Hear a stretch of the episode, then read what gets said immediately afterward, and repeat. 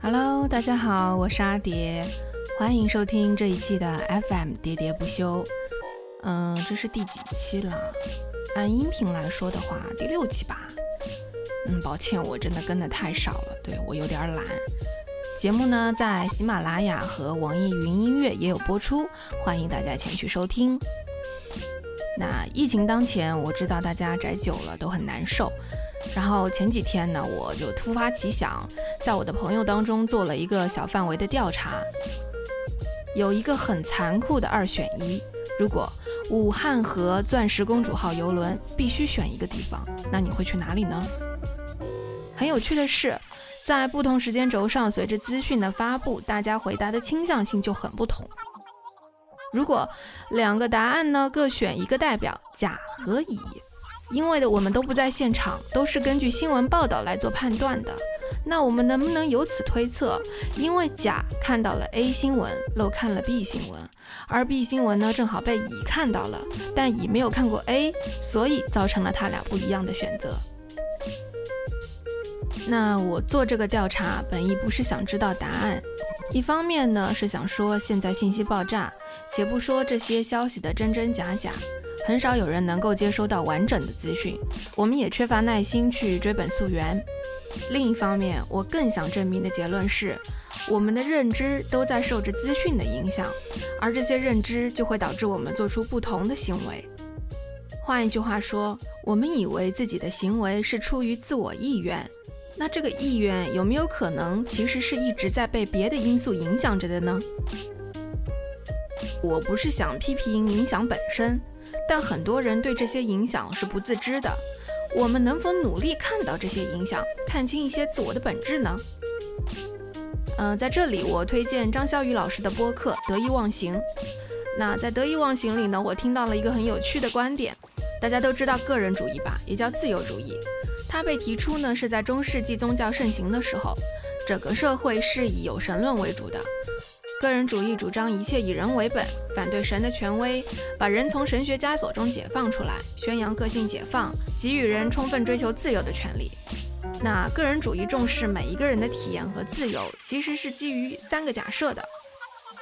第一个假设，我和自我是不可分割的，也就是说，你用心倾听自己的内心时，你的真我是存在的。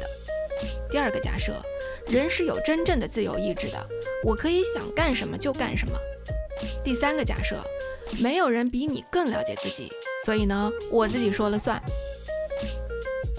这三点呢，我们在这里不深究，但我们知道的结论是这三个假设是不成立的。由此呢，我就想引出这一期的主题。对我前面铺垫了这么多，自我觉察或者说自我觉知，英文名呢是 self awareness。比如说我上面的调查，当我们无法眼见为实的时候，我们的判断其实是被不完整的、难辨真假的资讯影响着的。那网上有一个词叫带节奏，不知道大家听过没？你有没有过那种被人带节奏而不自知的情况发生呢？自我觉察呢是一个心理学用词，它是什么意思呢？我查了网上，网上的名词解释是这么说的。自我觉察是指个体能够辨别和了解自己的感觉、信念、态度、价值观、目标、动机和行为，在此过程中将自我从心智中分离出来，当做被观察审视的对象。那心智又是什么呢？心智呢是指头脑的活动。我们经常有一个错觉，以为头脑是我们的最高统帅，但实际上，头脑只是身体的一部分，它是有缺陷的，而且它常常会欺骗我们。那用我自己的理解，自我觉察是什么呢？就是观察自己的言行举止还有情绪，不带任何偏见、袒护，不找任何借口，也不想当然，更不要做任何评价，就只是这样观察自己。我自己呢，最先接触到觉察、觉知这个词，是来源于我参观过的内观冥想课程。冥想呢，应该是在生活中多去练习的。但其实我非常懒，然后冥想经验也不算多，但是它依然让我受益很多。在课程中，我们是要求闭上眼睛，感受自己的身体的。身体上呢，有好的、坏的感受，就会带来各种各样的情绪。比如说，我这边的腿好麻啊，我这边的脸好痒，我觉得好烦。那如果有了这些情绪，没问题。但是你要立刻感知到我正在产生情绪，我的心正在升起反应，而不是说陷在这些情绪里。就好比如说，我们常常生气吵架的时候，如果你沉浸在生气这个情绪里的话，就会口不择言，说出一些伤人的话，然后事后呢又觉得后悔。哎呀，我当时不该说这么重的话。但如果你意识到自己正在生气，那么你的头脑就会留存一些清醒。你就不至于重蹈覆辙，口出恶言。这个呢，就是保持觉知。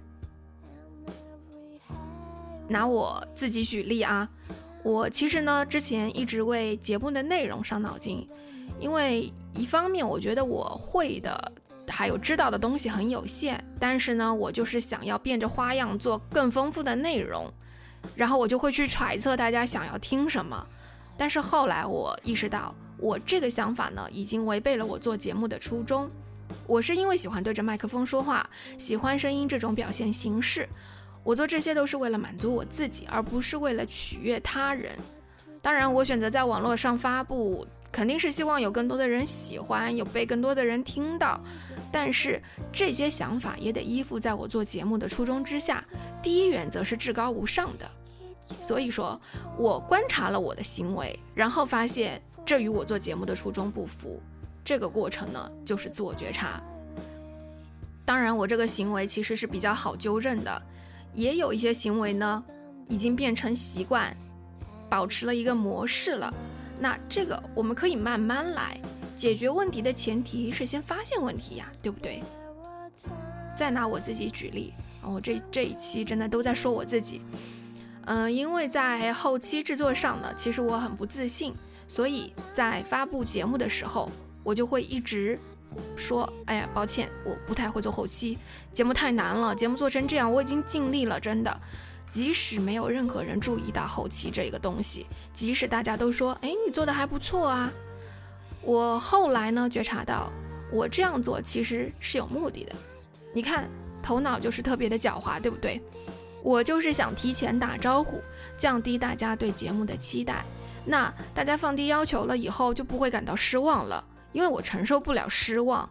但我做节目没有任何人对我提过要求呀，也没有人规定过一定要做成什么样，就是我自己凭空创造了一个个打分的评委，就是我自己在苛责我自己。然后通过这一点再延伸到日常生活中，我就发现我就是这样一个陷入了。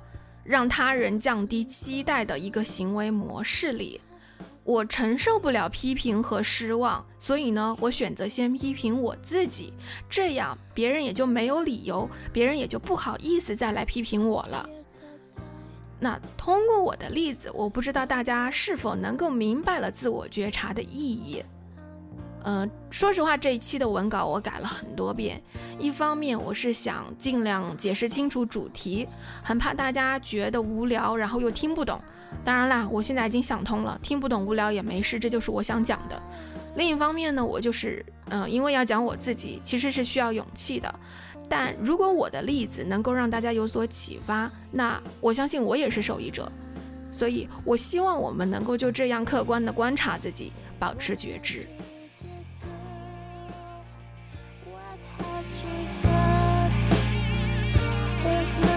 herself when she has not given step the things she truly feels and not the words of one who kneels the record shows I took the bros and did it 好的。